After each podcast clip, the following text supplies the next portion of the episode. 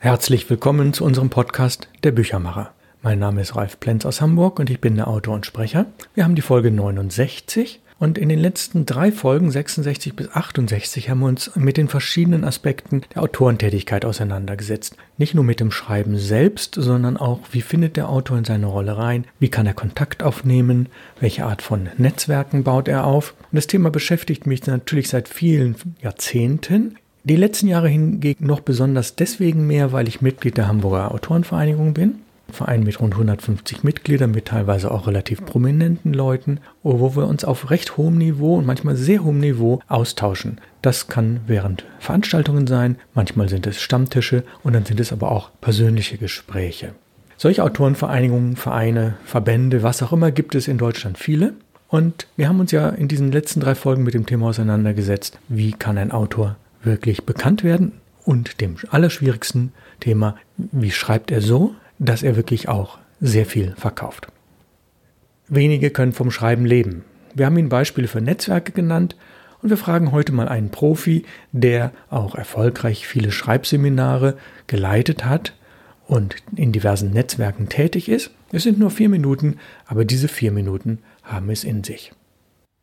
Zum Thema Schreiben habe ich am Mikrofon Dr. Andreas Meckler, ein Experte. Er lebt von seinem Schreiben, er ist in einer ganz engen Nische tätig. Er schreibt Auftragsarbeiten, er ist Ghostwriter.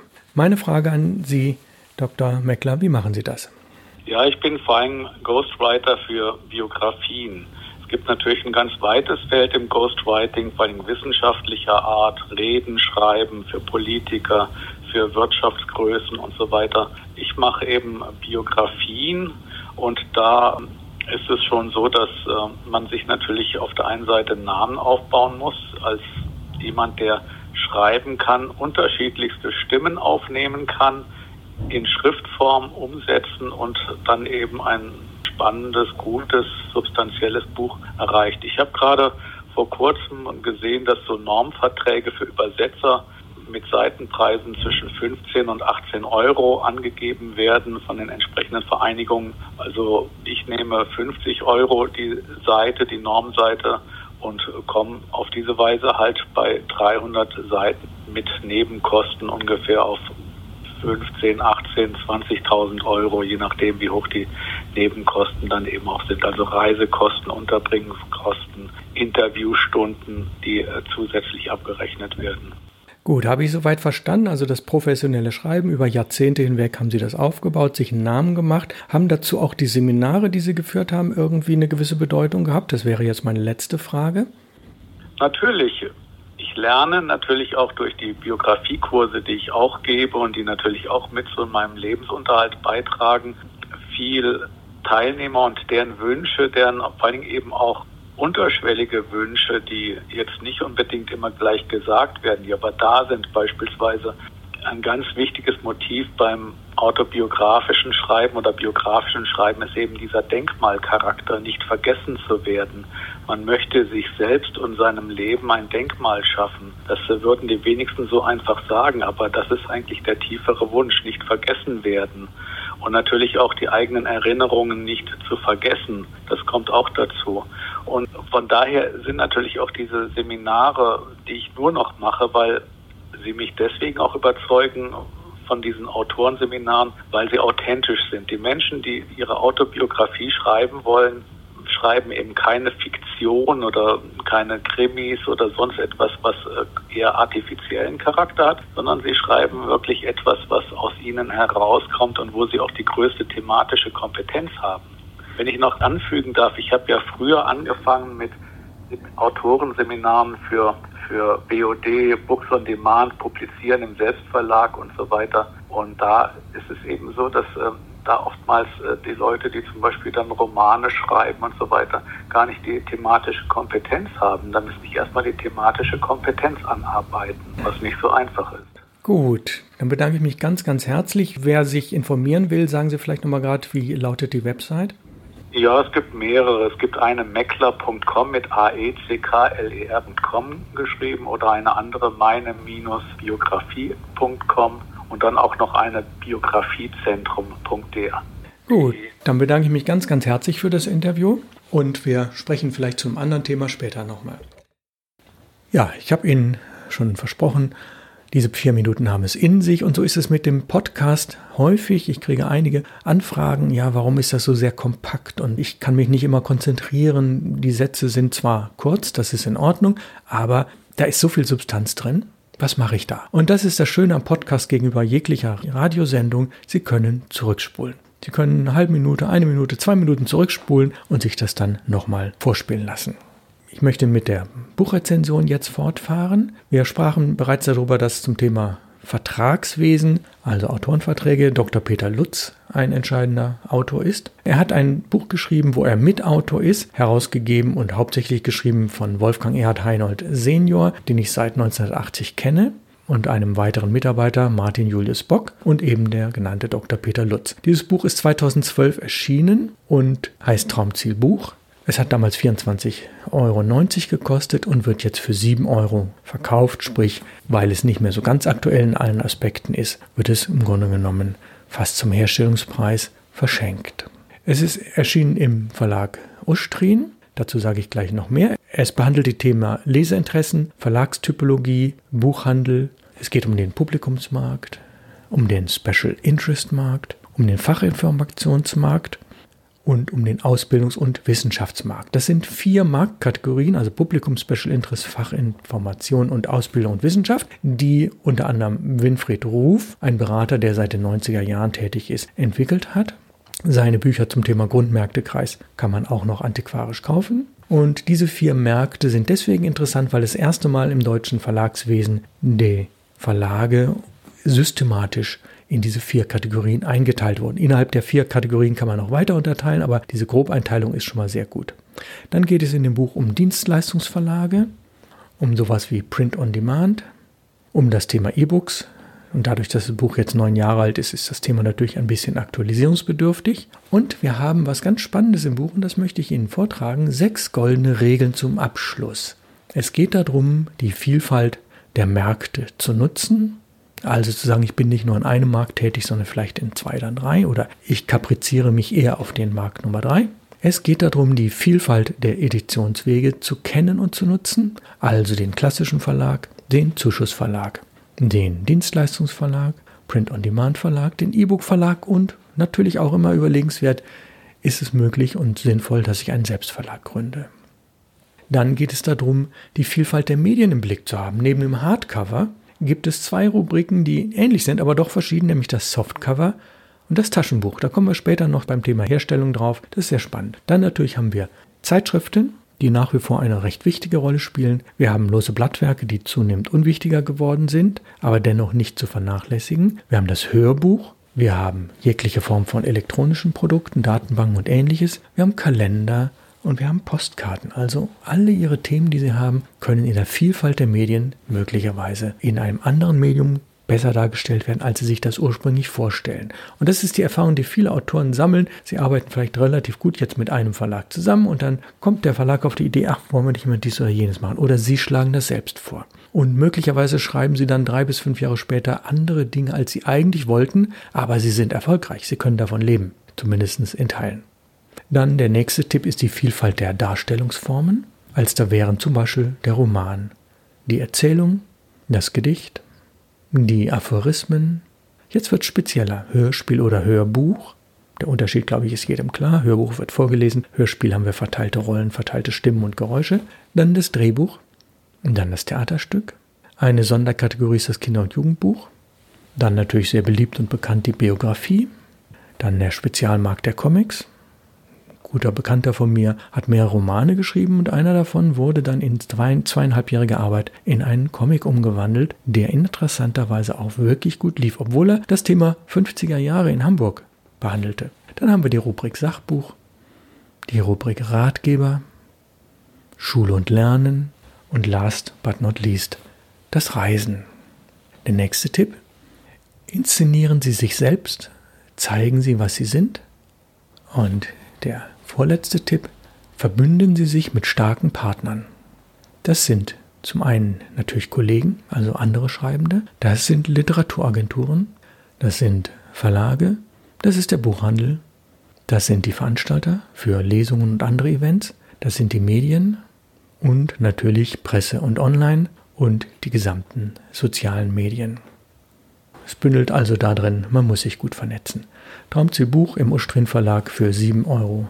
Erhältlich Hauptautor Wolfgang Erhard Heinold. Es gibt ein weiteres Buch aus dem Ustrin Verlag, welches ein Spezialgebiet beleuchtet. Ich habe es nicht vorliegen, aber ich habe Gutes davon gehört.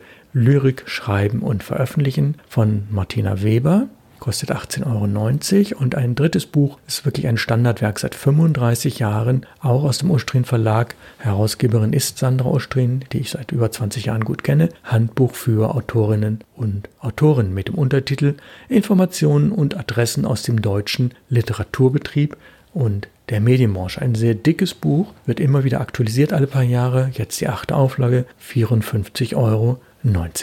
Und dann hat Frau Ostrin noch zwei Zeitschriften, die einige Mal im Jahr erscheinen. Das ist die Federwelt und der Self-Publisher. Diese sind erhältlich an ausgewählten Kiosken und natürlich im Abonnement über die Website www.ustrin.de.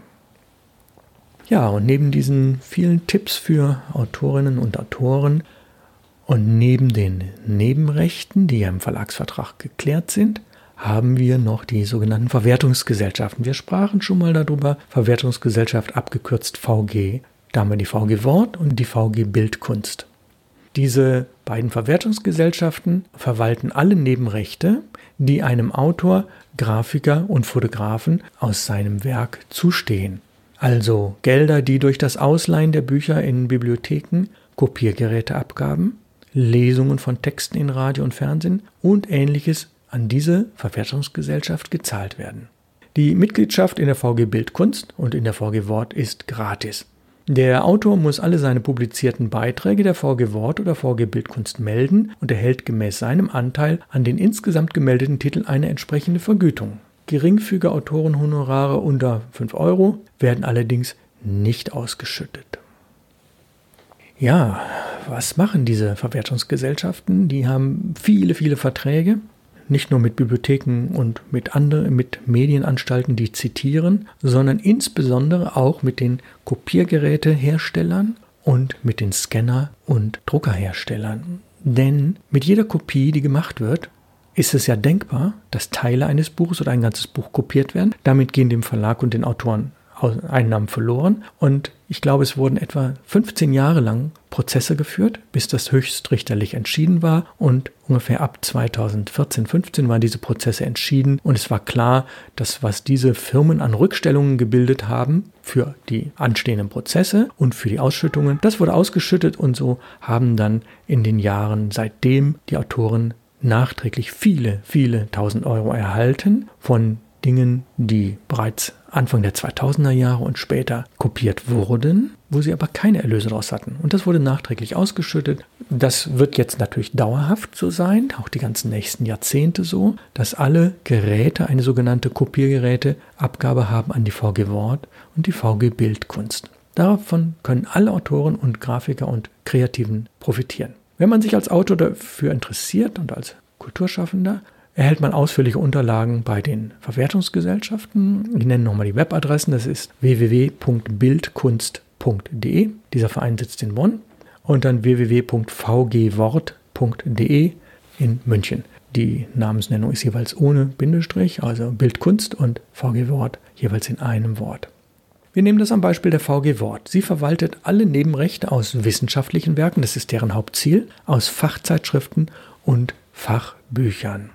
Der Verlag, der ebenfalls Mitglied werden kann, erhält, sofern er seinen neuen Titel gemeldet hat, ebenfalls eine Vergütung in gleicher Höhe wie der Autor. Darum gab es in den letzten Jahren auch einige Kontroversen, dass die Vergütung für die Autoren höher sein soll und für die Verlage etwas geringer. Das ist mittlerweile auch entschieden und da gab es eine Zeit lang Rückstellungen und Rückforderungen. Das ist alles mittlerweile erledigt. Ich weiß nicht genau, wie das Verhältnis ist. Ich glaube, im Moment erhalten der Autoren etwa 60 Prozent und der Verlag etwa 40 Prozent der dort eingehenden Gelder. Das heißt, beide Seiten haben was davon. Diese Vergütung ist für jedes Buch einmalig. Nur bei veränderten Neuauflagen kann dieser Titel der VG Wort wieder gemeldet werden. So, wir sprachen nur von Fach- und Sachbüchern, aber auch für belletristische Werke werden aus den Bibliothekstantiemen Gelder an die Verlage und Autoren ausgeschüttet. Die Mitgliedschaft ist erforderlich, nicht jedoch die Titelmeldung. Es geht also darum, dass sämtliche belletristischen Titel werden in den Bibliotheken erfasst, wie häufig sie ausgeliehen werden. Und zwar wird das anhand von repräsentativen Bibliotheken gemacht. Die müssen es genau machen, äh, genau auflisten. Es wird natürlich elektronisch gemeldet, welche Titel wie häufig entliehen worden sind. Nach diesem Schlüssel erhalten alle entliehenen Bücher einen Anteil. Das geschieht alle fünf Jahre. Auf der Website der VG Wort bzw. im Wortreport werden alle Autoren und Verlage aufgefordert, alle belletristischen Titel der letzten fünf Jahre an die VG Wort zu melden. Das wird dieses Jahr ab 1. Oktober sein, Oktober 21. Danach erhalten dann Autoren und Verlage eine einmalige Ausschüttung für belletristische Titel. Die kann durchaus für einen mittleren Verlag vierstellig sein. Dieses dient als Ausgleich dafür, dass ihre Bücher in den Auswahlbibliotheken zufälligerweise nicht standen, sondern in anderen Bibliotheken. Eigentlich also gedacht für Wissenschaft und Fachbuch, werden letztlich alle Titel, natürlich die anderen mit geringeren Summen bedacht, sodass aus den Fotokopiervergütungen, aus den Meldungen der Radio- und Fernsehsender und, und, und, und, und aus allen Medien, Zeitung, Zeitschrift, wo auch immer, die Gelder, die in der VG Wort landen, an Autoren und Verlage ausgeschüttet werden. Wenn man sich nicht sehr mit dem Verlagswesen bisher beschäftigt hat, denkt man, dass die Arbeit mit den Autoren die absolut zentrale Arbeit im Verlag ist. Das ist nach meiner Erfahrung nicht so. Es macht vielleicht 15 bis 20 Prozent des Arbeitsvolumens im Verlag aus, denn sehr vieles sind Routinetätigkeiten, sind Marketing, Tätigkeiten sind herstellerische Arbeiten. Es ist sehr viel Verwaltung, Vertrieb. Es geht um das Lagern von Büchern, es geht um das Versenden von Büchern, es geht um das Verhandeln mit Dienstleistern, es geht um den Kontakt zu Buchhandlungen und viele, viele Dinge mehr.